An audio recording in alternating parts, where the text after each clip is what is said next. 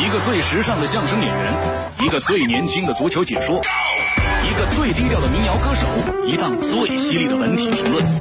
每天早晨，徐强为您带来强强言道。今日文娱知多少？欢迎收听强言道。大家好，我是徐强。持续了八个多月的琼瑶诉于正侵权一案，昨日有了结果，于正被判公开道歉，消除影响，五大网站共赔偿人民币五百万元整。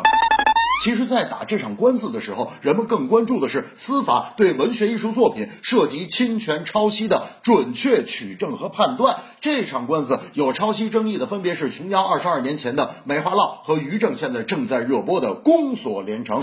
我徐强对这次的宣判结果有四个字的评语，那就是判得清了。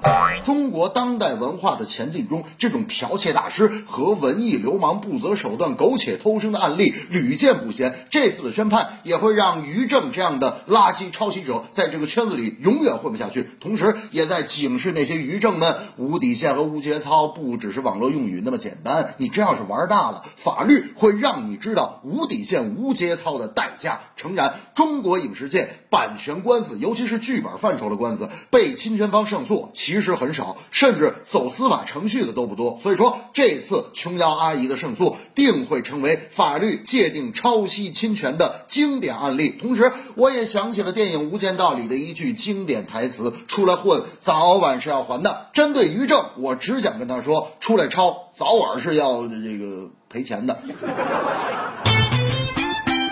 CBA 男子篮球联赛圣诞大战，北京队主场艰难击败广厦。中场休息间隙，现场球迷集体大骂李春江，喊的是什么？当然是不堪入耳的了。现场 DJ 也没有及时做出制止。可广厦队主教练李春江赛后向媒体含泪吐槽北京主场球迷的素质，并坦言：“哎呀，首都是个大城市，但有的观众真的是没想到会是这样。如果他的亲人在场上，他们会不会骂呢？现场的风气真的是应该好好管一管。”了，我徐强觉得输赢放一边，李春江的话我只同意一半。球迷素质确实有待提高，但不只是针对北京，而是全国骂人的事情，李春江也有过不良记录。那么，同时篮球从业者的素质是不是也应该有所提高呢？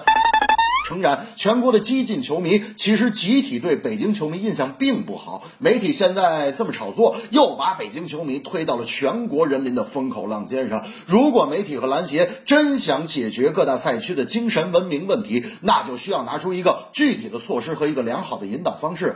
在这儿，我也得说两句球迷啊，现场骂街的球迷，在我徐强看来，有相当一部分看球是假，发泄自己内心的不满才是真。真球迷从来都是理性的，甚至一。一言不发看完比赛，而且真球迷从来不说自己是真球迷。你看我徐强什么时候说过我是真球迷了？